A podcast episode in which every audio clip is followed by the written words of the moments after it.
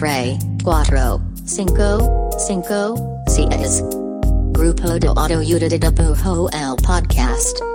Conducido por Ivan Mergen. E. Raul Pardo. Bienvenidos.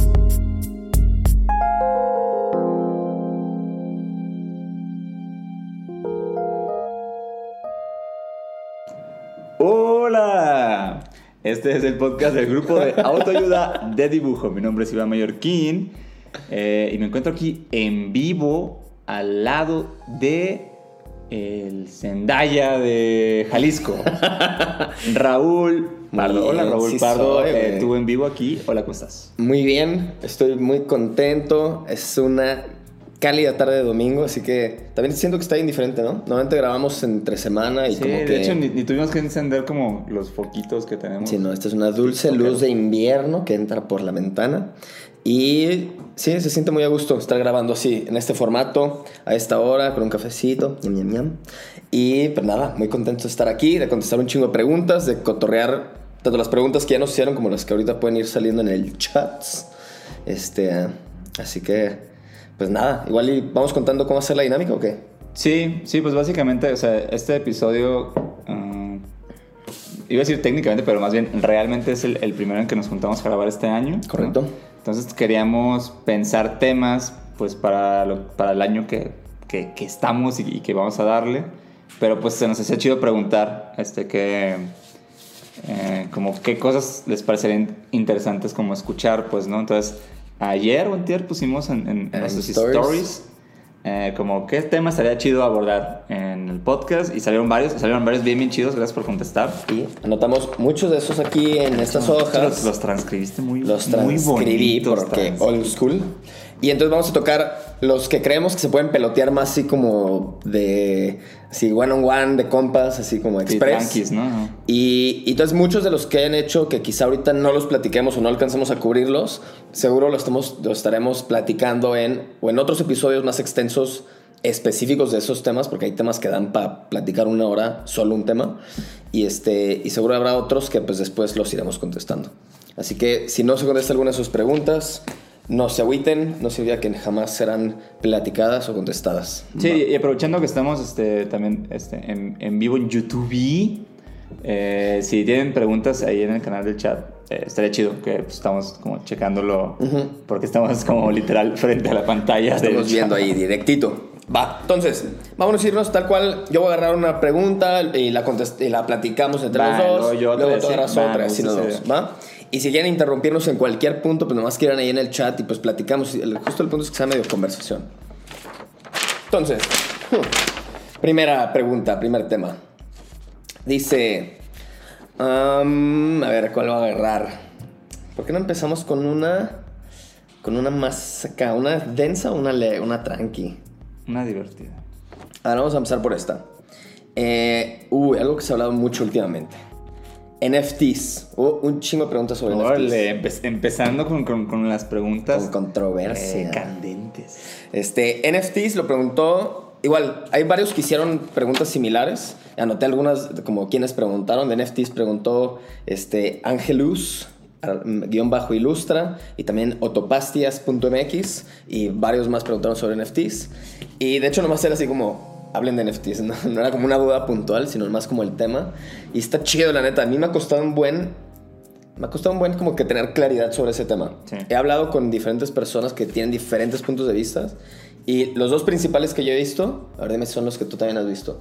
Los dos principales son la gente que está a favor, es como dicen, güey, ahorita los NFTs es como la manera o la herramienta o el medio por el que un chingo de artistas independientes por fin pueden de que uno ganar de que buen varo y dos como que mover piezas como pues sí, como con un valor como que antes, que es muy difícil podrían ver como en el freelance del día a día. Que, que es un poco o vender el- como en persona. el así. manifiesto de, de la gente que está haciendo NFTs, Ajá. ¿no? Como que el Power artista tiene el control como directo y, y el varo pues es como bastante atractivo, ¿no? Sí, entonces como que lo que he visto mucho a favor es, eh, por fin es una época en la que el artista independiente puede ganar un buen varo, puede manejar sus propios, este, su obra así mucho más independiente y no depender de tantos intermediarios, ¿no?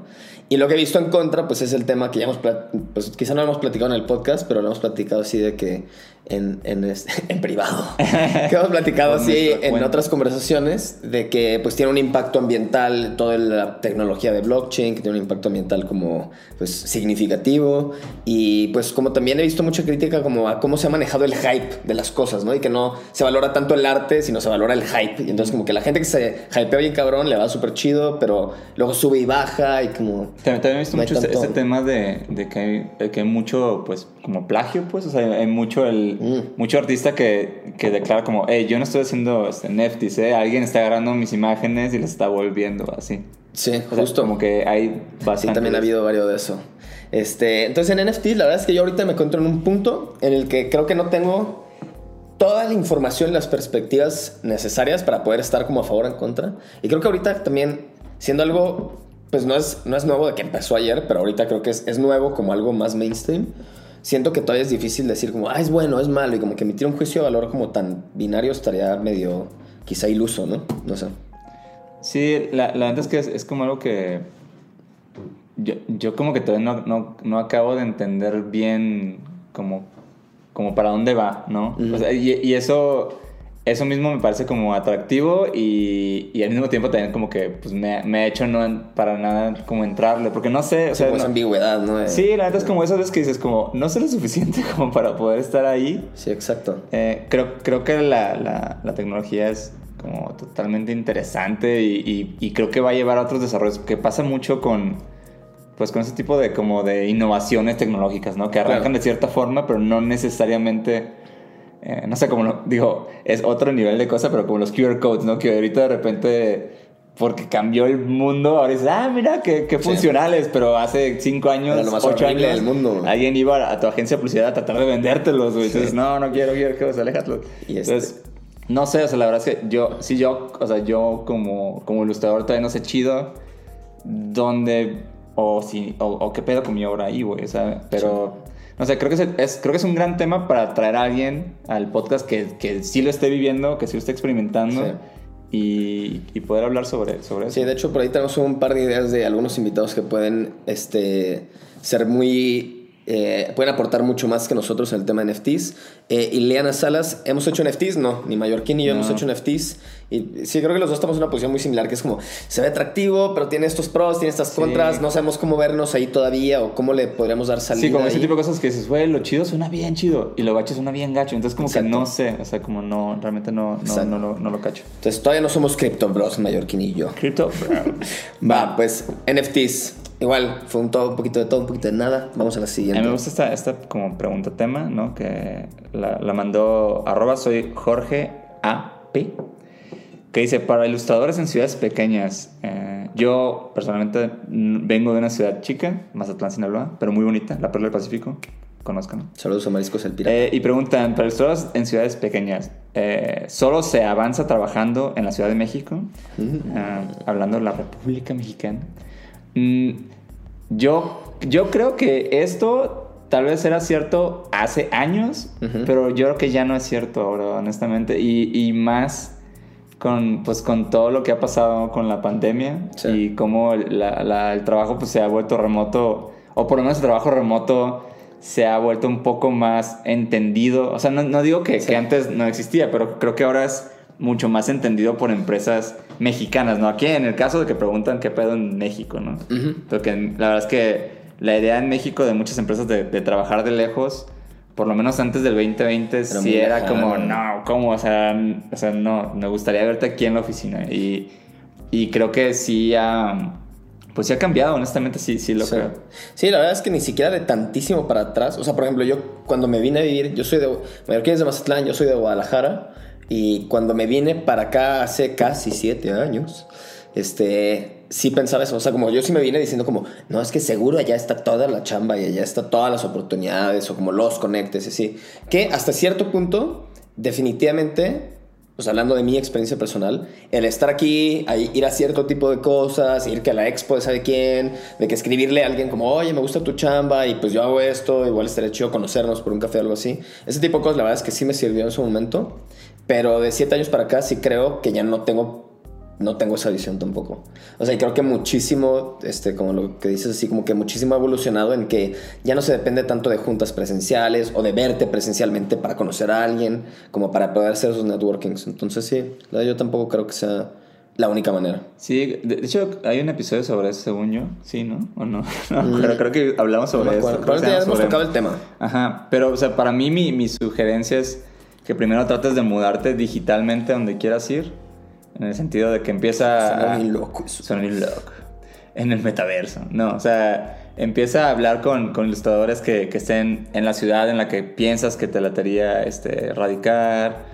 O empieza a, a tirarle pues, mensajes a proyectos que, que estén en donde tú quisieras estar o, o si no, pues es ser, ser como un ente del internet y básicamente que tu trabajo puede estar por todos lados. Exacto. Y sí, justo, digo, hay varias de estas, y no es por hacer como autopromoción, pero hay varias de estas preguntas, pero sí, hay varias de estas preguntas que las hemos cubierto en otros, en otros episodios. Entonces, por ejemplo, en este tema en particular, échense el episodio 12.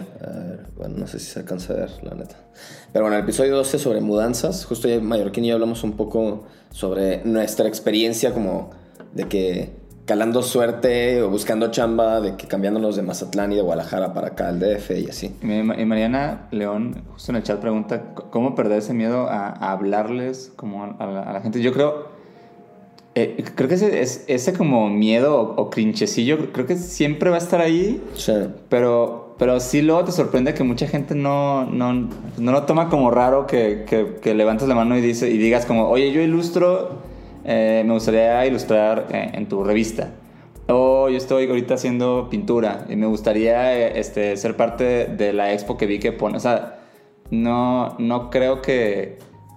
Sí, no creo que esté mal. Pues justo la otra estaba hablando con, con, con, mi esposa sobre este tema de, de cómo los ilustradores tenemos como de repente mucho pena o miedo de de, como, pues sí, avisar como que aquí está y aquí está mi chamba y, creo que podría funcionar, ¿no? Y, esa es la forma también de que se consiguen muchos trabajos. La neta es que mucho como ilustrador te lo inventas o, te metes tú en ello, pues, ¿no? Y, y, básicamente es decir, ah, estoy haciendo esto, creo que podría eh, empatar chido con tu marca, con tu proyecto, con tu expo, con tu colectivo y, entrarle. Sí, la verdad es que justo, o sea, el miedo jamás, el miedo o ese sentimiento de, de awkward no se quita.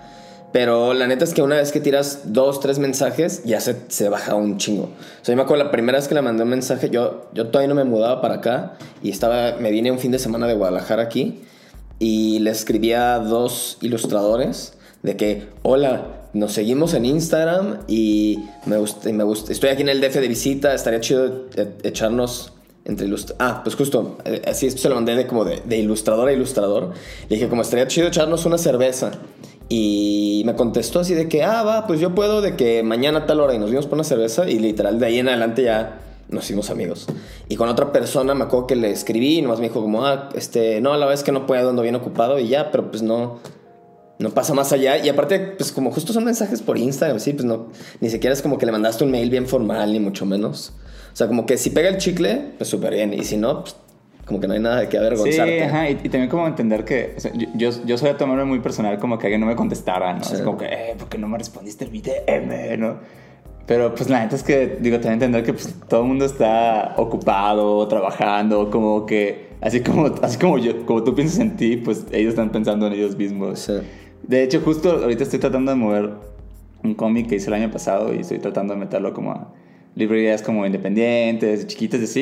Y, o sea, neta, de, o sea, de cada 10 mails que mando me responden dos, pues, ¿no? Pues, bueno, digo, igual y también, igual y redacto horrible, ese puede ser otra, otro por qué. Pero pues, trato de eso, no tomármelo mal, la neta, ¿no? Y, y así funciona un poco. A ver, vamos a saltar a otra pregunta. Dice... Um, Instagram como portafolio. ¿Cómo generar contenido sin morir en el intento? Esta la preguntó esta Sara Tomate. Está chido su usuario. Este, pues justo, la verdad es que Instagram como portafolio, nomás como que abordando eso primero, yo siento que, yo siento que Instagram como portafolio es medio ya pues como casi el default para un chorro de ilustradores e ilustradoras, ¿no? O sea, yo... No yo es necesariamente que- mejor, pero sí creo que el estándar. ¿no? Ándale, sí, no, no, ajá, no necesariamente el mejor, pero es como el por default. Por ejemplo, yo la verdad, personalmente, obviamente aquí ya cambia un chorro, pues quizá el tipo de trabajo que tienes, cómo lo presentas y demás.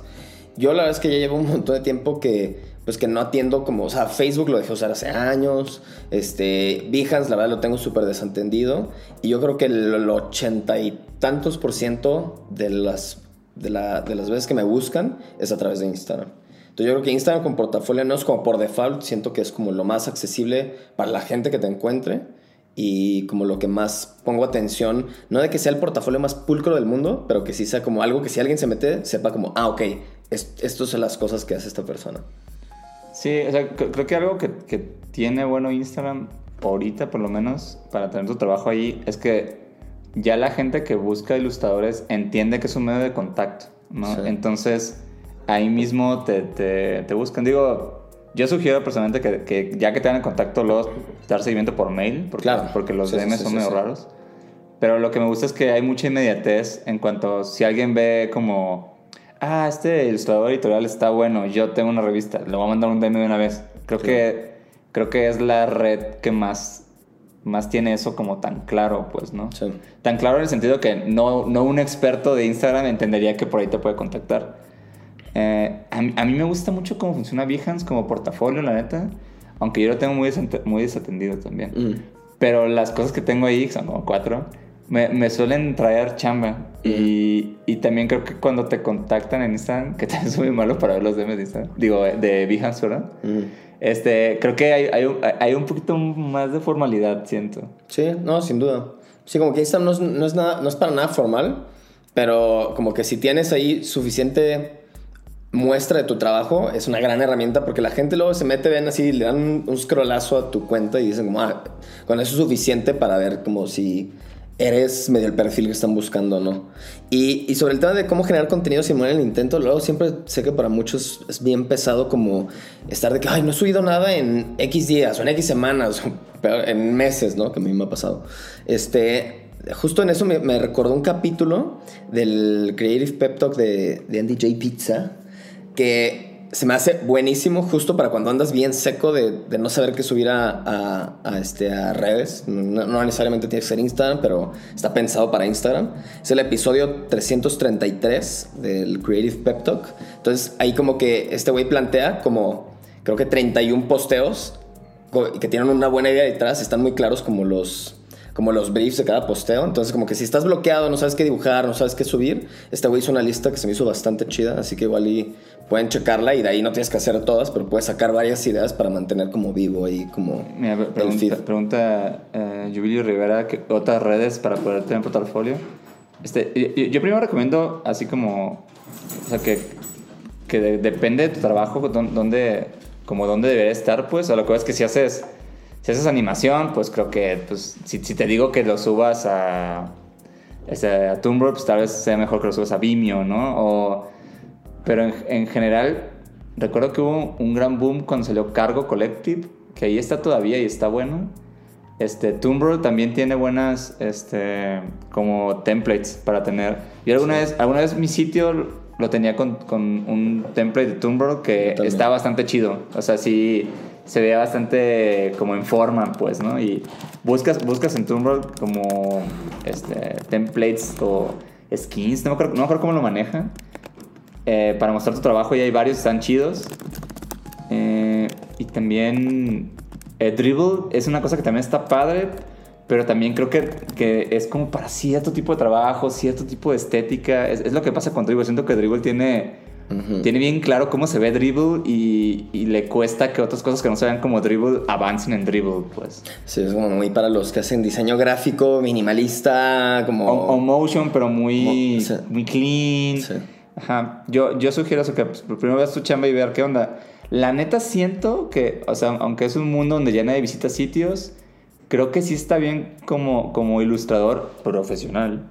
Que tengas un sitio, o sea, que tengas tu sitio. Es, es- para mí es básicamente como la, como la tarjeta de presentación contemporánea, ¿no? Es como, ah, métete ahí Y ese es como, no sé, este, el tuyo, el que tienes raúlpardo.com. ¿tienes? Bueno, No se metan porque no está actualizado. bueno, mi sitio es buenosdíascampeón.com, que ahorita no lo tengo como portafolio, realmente lo tengo solo como un... Los dos así de que no tenemos nada. O sea, o sea, sí tengo un landing y te manda otras cosas, pero, pero cada cierto tiempo lo cambio y, y varias veces sí lo usé tal cual como, como un portafolio, De, portafolio. mi, de mi chamba, pues, ¿no? Pero, tío, pero yo siento que eso es más solo como una especie de casi de formalidad del internet, lo de tener tu sitio. Sí.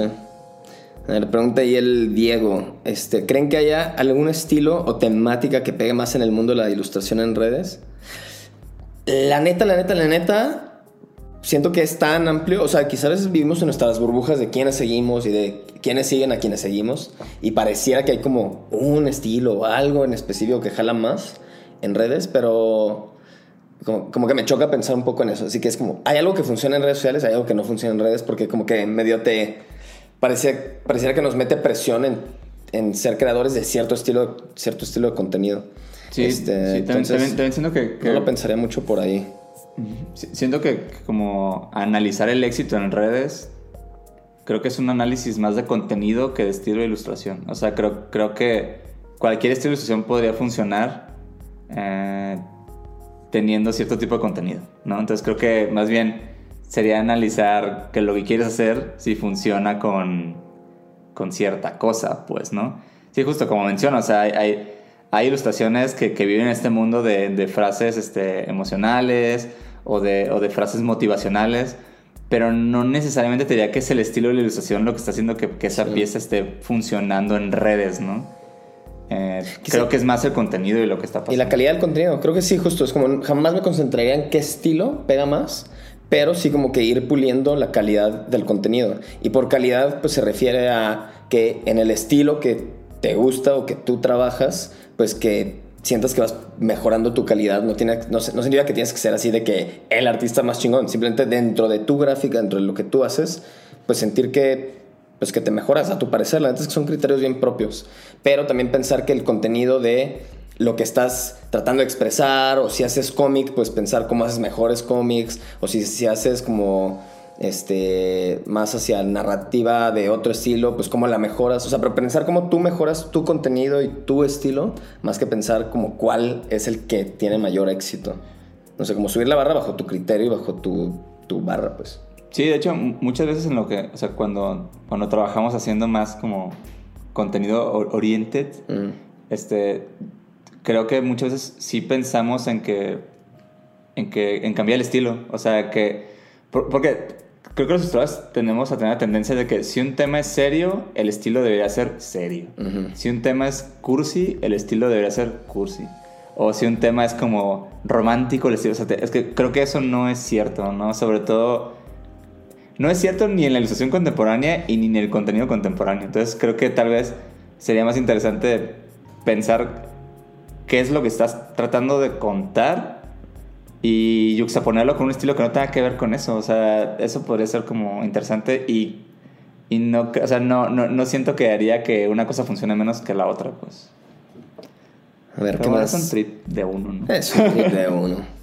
Pregunta, ¿qué, forma- ¿qué formato prefieren? ¿El 1 a 1 o 4 a 5? Imagino que es como para posteos de Insta, ¿no? Así como que Ujú. cuadradito vertical. Yo prefiero vertical porque cubre más la pantalla. Te qui- a- a- tomas más espacio en el timeline y por eso a mí me gusta más. Sí. Pero Ah. la verdad da igual, siento. Sí, no, no, no, no me conflictó mucho. Usualmente, casi siempre que, que abro mi, mi, mi canvas, lo suelo abrir en cuadradito. Pero creo que eso es no tanto por internet, sino porque a mí personalmente me gustan mucho los, los cuadros, o sea, como las pinturas, o sea, como físicas, que son cuadradas. Entonces creo que de ahí. Pero Sí, no, ahora, no, de no creo que bronca, eh, o sea, no, no siento que algo haría que, que, que no, que no jale, pues. A ver, tomemos otra de acá. ¿Cuál escoges? Ah, me toca a mí. Sí. A ver. Dice, nunca es demasiado tarde para comenzar eh, la carrera como ilustra- ilustrador. Y pregunta Planta Libre Podcast. Punto podcast. Este, no, yo creo que nunca es demasiado tarde para comenzar. Yo siento que yo llevo un buen rato ilustrando, pero creo que hasta mucho después de que empecé realmente empezó a funcionar. Entonces no, no diría como que, oh, empecé muy joven. No, realmente siento que no. Siento que, siento que cada cierto tiempo vuelvo a pensar que comencé, pues. Sí. Y, y conozco mucha gente que ha comenzado a mil, diversas este, etapas de su vida y no, realmente no creo, no creo que importe. Y menos algo como ilustración, que yo sinceramente siento que todo el mundo debe dibujar. O sea, siento que no... O sea, te dediques a esto, ¿no? Creo que, creo que es como un... Es, es una forma de lenguaje, pues siento que todo el mundo debe hacerlo. Sí, y la verdad es que también siento que, por ejemplo, si tienes este sentimiento de que estás empezando tarde o estás titubeando si empezar o no como ilustrador, ilustradora, creo que algo que se me hace chido, como si como pensando en las Es ventajas, la historia de Coronel Sanders y cómo, y cómo fundó Kentucky Fried Chicken a los 50 años. es pensar, algo que se me hace muy chido es que cuando empiezas tarde, entre comillas, porque la definición de tarde para muchas personas puede ser diferente, pero si ya estuviste haciendo otras cosas y te gustaría meterte en este mundo, la neta es que se me hace bien chido que las experiencias que hayas tenido en otros ámbitos, aunque sean ámbitos que no tienen nada que ver, pero como ya tuviste formación en otras cosas o ya estuviste teniendo experiencia en otras cosas, siento que eso puede permear en cómo arrancas tú el- en el mundo de la ilustración. Eso puede estar bien chido, la neta. O sea, como tomar cosas que quizá un ilustrador que empezó muy joven, pues empezó de blanco sin ninguna mucha otra influencia. Y de repente quizá puedes tú meter cosas que ya has aprendido o influencias que ya has tenido Eh, de eso- otras áreas en eso. Y eso está perrísimo. Entonces, piensa que tienes una ventaja que otros ilustradores que empezaron jóvenes no tienen. Eso estoy súper de acuerdo. De hecho, como el, el caso de. Ay, no recuerdo el nombre, pero o sea, el creador de Bob Esponja es un gran caso de, de- Ándale, de, ándale. de éxito de empezar tarde, ¿no? O sea, realmente él, pues primero eh, estudió biología, Biología. marina, ¿no?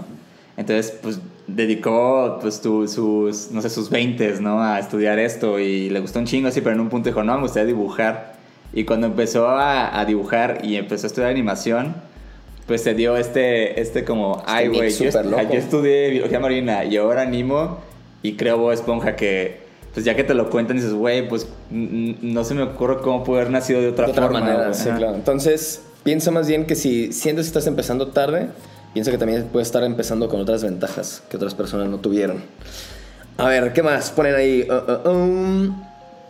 Este, bueno, mensajes bonitos, muchas gracias. Este, va, vamos a tocar otro tema. Um, uh, um. Se- a ver, déjenme ver, ¿eh? no tenía pensado ya la que sigue. ¿Cómo las redes sociales afectan tu inspiración? Uy, ese tema me gusta un chingo. Ese da para un episodio completo, que de hecho lo quería pensar para un minisodio. Pero igual toquémoslo así de, de, este, de superficie. ¿Cómo las redes sociales afectan tu inspiración para bien y para mal? Creo que son ambos lados de la moneda siempre. Para bien, siento que justo, a diferencia de antes cuando había como páginas muy específicas a las que te metías a buscar referencias y como que la mayoría del mundo checaba las mismas páginas, entonces como que eran las mismas referencias este, recicladas. No, no recicladas, pero como que las- gente veía las mismas referencias. Y creo que las redes sociales han permitido pues, que encuentres artistas que tienen pues, mucho menos exposición que antes y que aún así puedas encontrarlos. Entonces, siento que las redes sociales ayudan un chingo a inspirarte de gente que quizá antes no las verías en otras plataformas, que su curaduría era muy diferente o que solo eran gente muy conocida y así. Entonces, por ese lado se me hace muy chido. Por el otro lado, no tan chido es la sobresaturación que ya le hemos hablado, que cuando entre más, más me la paso en redes sociales, siento que en lugar de inspirarme, me, eh, me meto en una cajita de anti-inspiración. demasiado, ¿no? Sí. Te- Sí, sí me pasa igual. Este. ah, Fin. Ah, X2. Hay unas, hay unas que van a ser así, súper de ping pong y ya. Bueno, yo, yo sí, sí, es que siento un poco lo mismo. O sea, hay, hay muchas cosas que, que, que me mantienen motivado de ver a otra gente creando. O sea, eso, eso me gusta mucho, por ejemplo, de, de, de Instagram, que siento que me está perdiendo bien cabrón. O sea, que, que el simplemente ver a otros artistas haciendo cosas, eso me prende bien cabrón. Sí.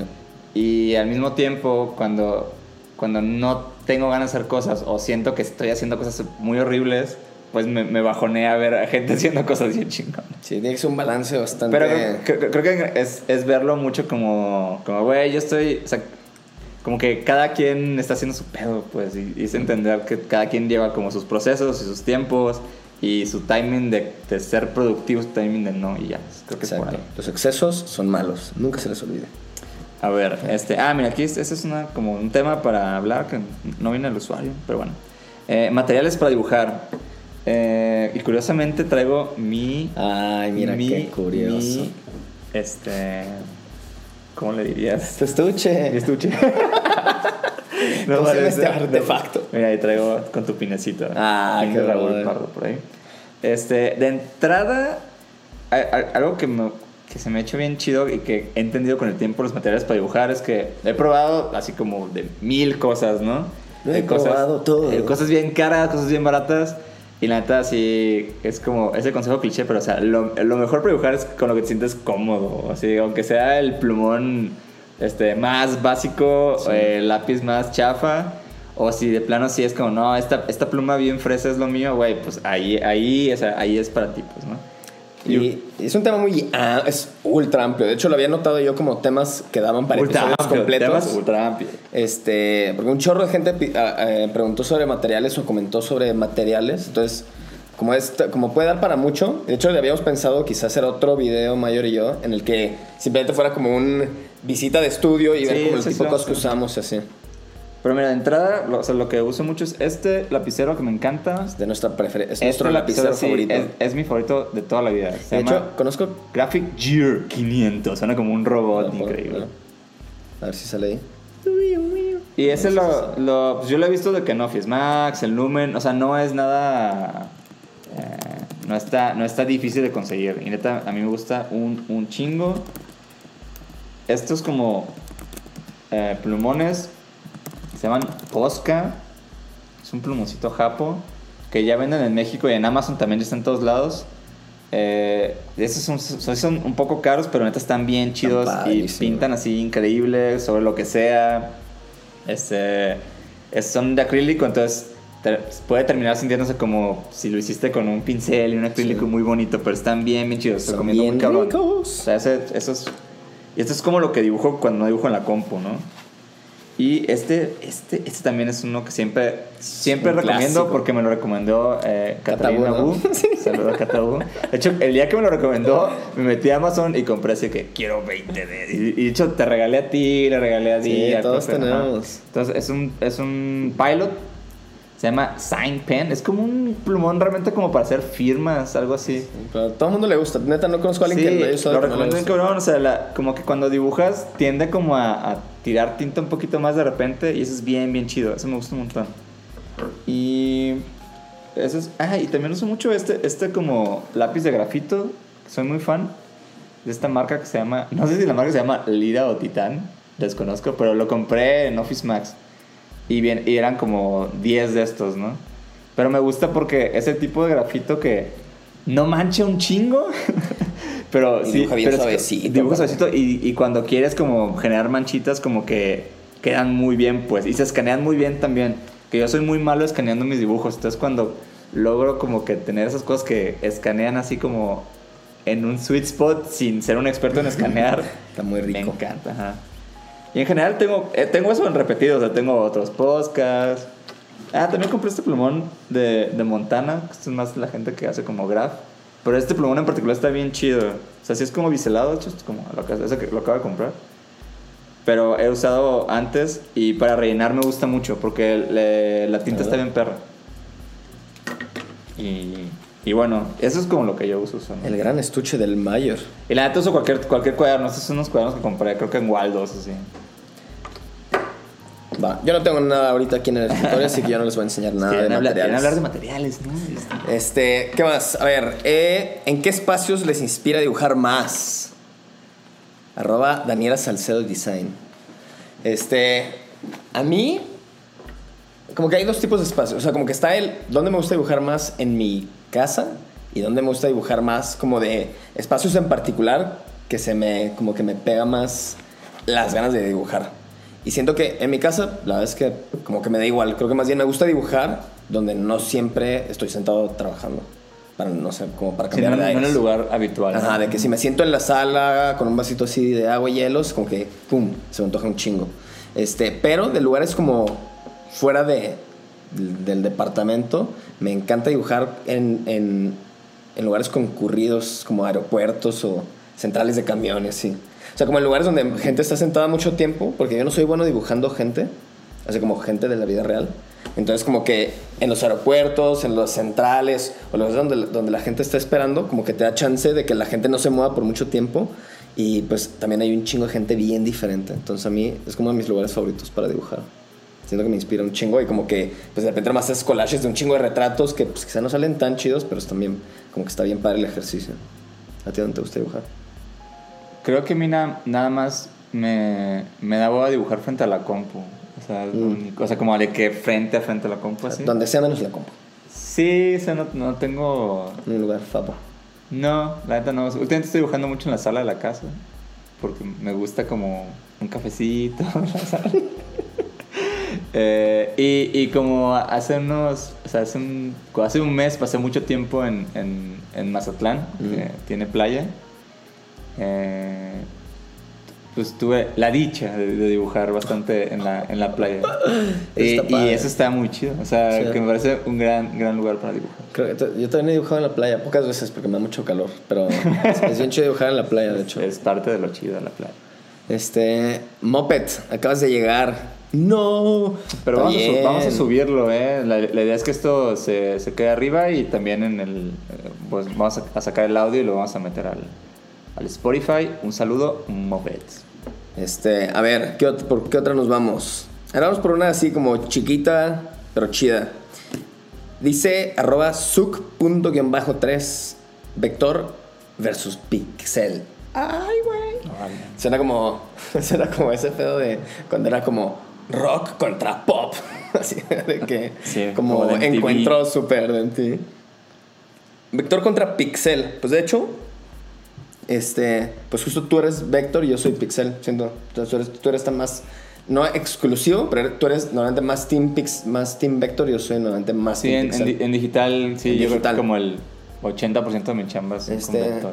la neta, yo an- antes, siento que cuando empecé a usar la compu, o sea, cuando empecé a dibujar en digital, al principio sí como que me frustraba mucho que en Vector no podía traducir cómo se veía mi trazo, este, como a mano. Entonces como que para yo sí era como anti-vector, era como, no, el vector se ve bien. Abajo los vectores. Abajo los vectores, viejo. de que sí se me decía como que no lograba entender cómo el vector podría plasmar mi cómo yo podía plasmar mi estilo en vector. Pero la neta, la neta, la neta, es que se me hace que ya es, es lo mismo. Simplemente es que es que qué look te gusta más, con qué te sientes más cómodo dibujando en digital. Pero la verdad es que ya no me conflictúa ninguno de los dos. O sea, yo soy más pixel porque lo entiendo mejor, quizá, y soy bien tonto para el vector, pero como que no, no, o sea, como versus, así como de que cuál es mejor y cuál tiene sus beneficios, la neta es que siento que ambos pueden lograr todo lo que quieras. Sí, estoy de acuerdo. Cre- cre- creo que creo que es más rápido traducir tu trazo orgánico a digital en pixel, la neta. O sea, a mí me tomó mucho tiempo eh, entender en Illustrator y en... Me acuerdo que, que cuando, em- cuando empecé trabajaba en Corel y luego mi chica me está enseñando freehand. O sea, yo usé muchos programas, muchos programas de vector. Yo no sé nada. ¿no? Y, y ya cuando entré- le entré a Illustrator, pues como que primero trabajaba mucho con, con puras como figuras y con la línea como determinada de Illustrator. Y luego aprendí como, aprendí como afectarla y siento que ahí es cuando ya me sentí como muy cómodo. cómodo. Sí, porque ya, o sea, mu- mucho de lo que he hablado en Illustrator, pero siento que por fin logré que la línea no se vea como robótica, ¿sabes? Que eso me conflictuaba muy cabrón. Y siento que mucha gente ha preguntado o ha expresado como ese, ese conflicto de que es que cuando dibujo en vector mi línea se ve como súper fake, por así decirlo. No, y, muy... y- y sí lo entiendo porque sí, o sea, sí, Sí creo que así, arran- así arranca el- los vectores. Sí, entonces la neta es que creo que es pura práctica para llegar a ese punto en el que en el vector se refleje bien lo que pues, quieres hacer o como es tu trazo natural, por así decirlo. Ajá. Digo, pero, pero sobre todo ahora que por ejemplo cosas como Procreate, ¿no? O sea, que neta, o sea, si es pixel, pero como estás de que dibujando encima de eso y así, es casi como otro formato diferente, güey. Sí. O sea, Este, yo cuando Mariana León dice, ¿qué formato usas, Raúl? Eh, pues uso, pues no sé a qué te refieres con formato en específico, pero yo dibujo en Photoshop. O sea, como que hago el sketch, el sketch en el sketchbook, le tomo foto, ya ni escaneo jamás. Desde que pf, foto la subo a, a Photoshop y ya dibujo ahí directo, este, con, ¿cómo se llama? Eh, un iPad. con el iPad. Con las, con las palmitas. Aplaudiendo. Este, no, con el iPad lo compré creo que hace como tres años, algo así. Pero luego tú haces algo bien loco, güey, que digo, no sé si te lo haces, ¿no? Pero, o sea, tus dibujos de Photoshop, recuerdo que usualmente luego los pasabas a Illustrator y Ah, los ya. O sea, ¿tú haces eso? Ya, sí. Este, a tamaño. Ah, pues uso como que los dibujo como en si fuera un canvas de tamaño carta, pero como a 600 dpi o 800, no sé, como que los hago bien grandototes, aunque fueran, aunque su salida sea bien chiquita. Pero porque me acostumbré a tener canvas como un área de trabajo súper grande de que puedo meter un chingo de detallito. La neta ni siquiera sé si lo hago bien o no. Simplemente uso pinches archivos gigantes de Photoshop en vano. Yo, yo también, yo también creo que por eso uso tanto Illustrator, o sea, como, como sobre todo en el trabajo comercial, Mm. donde pues hay un montón de cambios y así. O sea, me gusta un chingo que en Illustrator, pues... Es bien ligero. Ajá, es bien ligero, güey. O sea, de entrada, pues los, los píxeles ya están como nativos, creo que en 1600 dpi, una cosa así. Sí. Entonces, como que me gusta un chingo. O sea, como cuando, cuando tengo que arreglar algo, no tengo ningún pedo ahí, pues, ¿sabes? Este, sí, bien pesados, la neta. Mis archivos de Photoshop son súper pesados. Y lo que hago es, lo que sea mayor, también hago un híbrido que a veces que ni al caso, pero lo que hago es que para muchos trabajos de freelance que me los piden en vectores, lo que hago es que hago mi línea, todo mi trabajo de línea lo, lo hago en Photoshop y luego lo, lo mando a Illustrator y ahí le hago el Live Trace, se llama, ¿no? Como el cal- calcar Sí, imagen. Y, pero lo hago como, como lo exporto tan en alta calidad que cuando hago el live trace en, en Illustrator, pues queda súper, súper, Se ¿cómo pasa, se bien fiel. Muy fiel, ajá, queda muy fiel. Y entonces ya coloreo en Illustrator y el archivo final, pues si me lo pidieron en vectores, pues ya lo tengo ahí en Illustrator en vectores. Entonces a veces hago mucho mix entre Photoshop y Illustrator. Pero la línea, la línea siempre la hago en Photoshop. Va, pues pasemos a otro tema. ¿Qué puede ser? Este, dice plataformas para vender en línea. Este, este, este es todo. Este es un gran tema que me encantaría tener como un turbo experto aquí. Sí. Este, yo, la- yo la neta es que.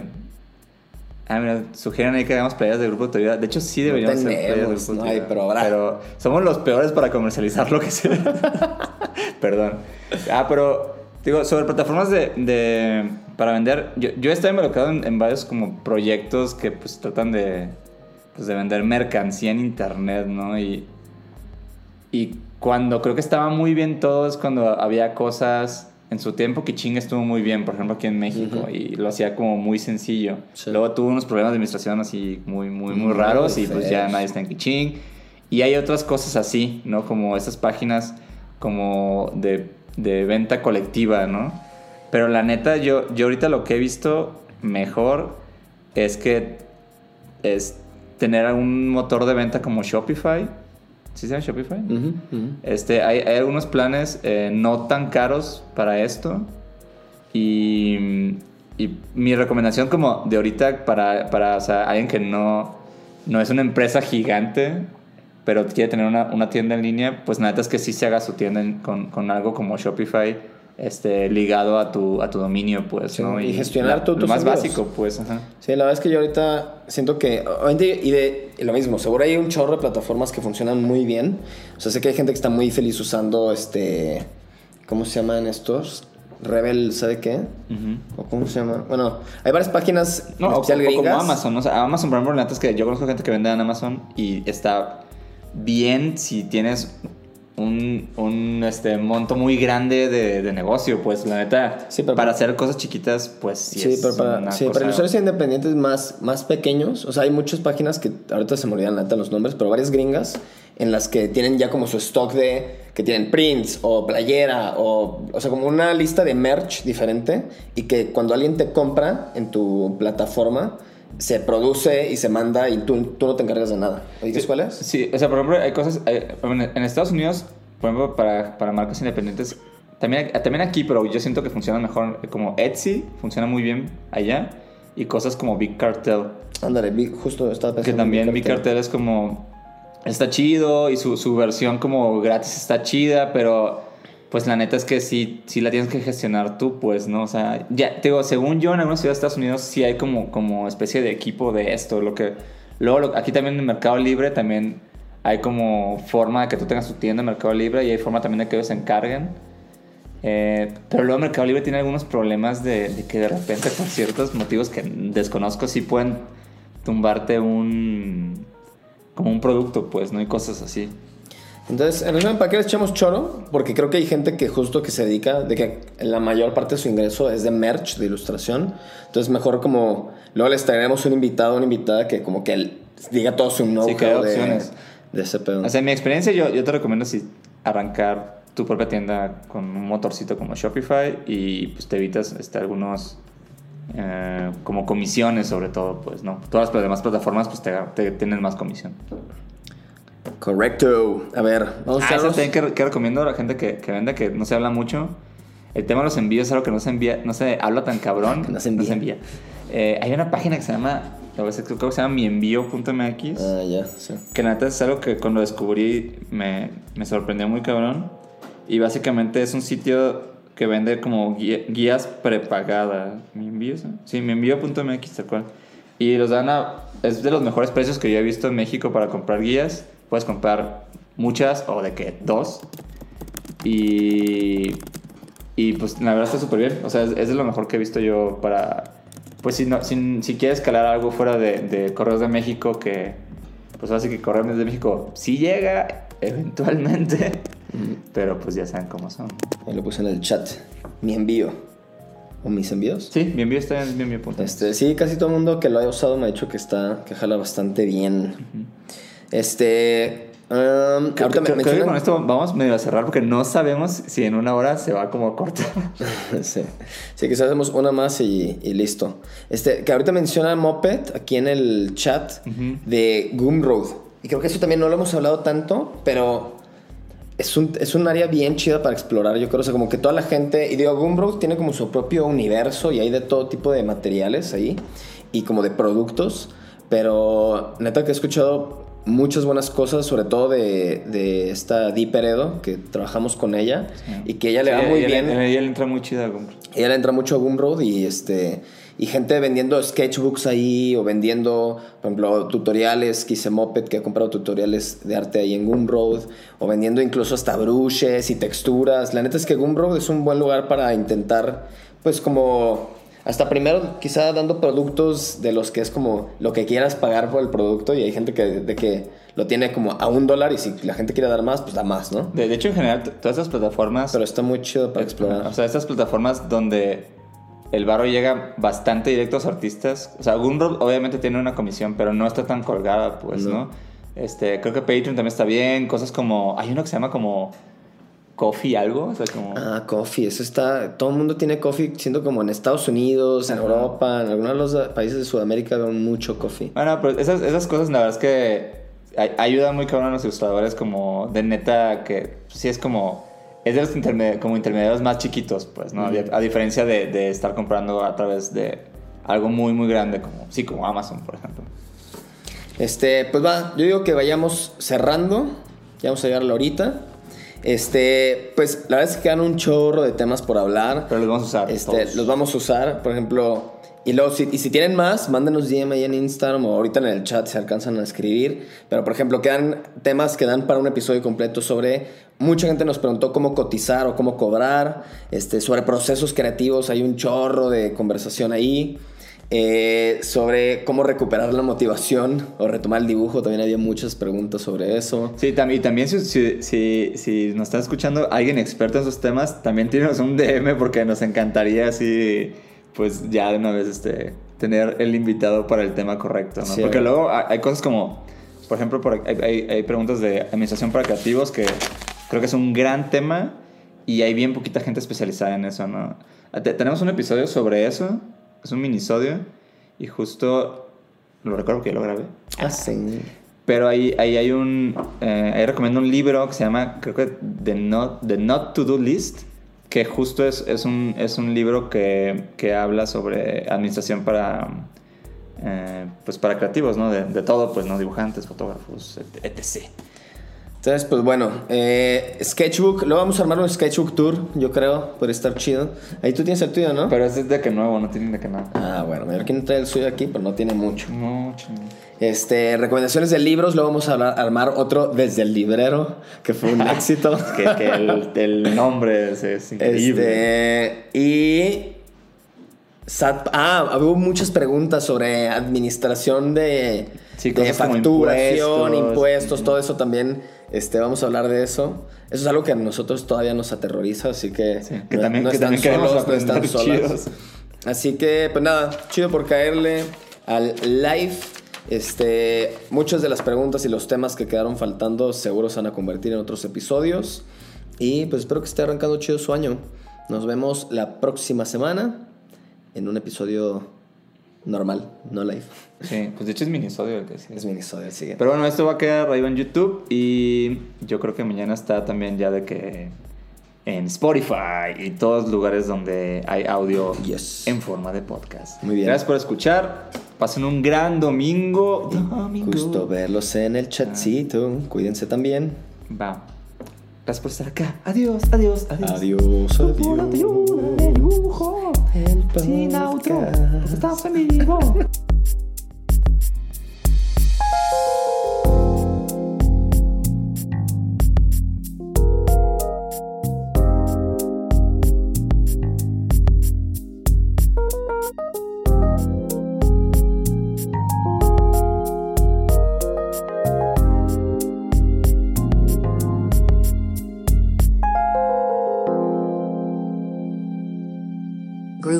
Grupo de Auto Udida Bujo El Podcast.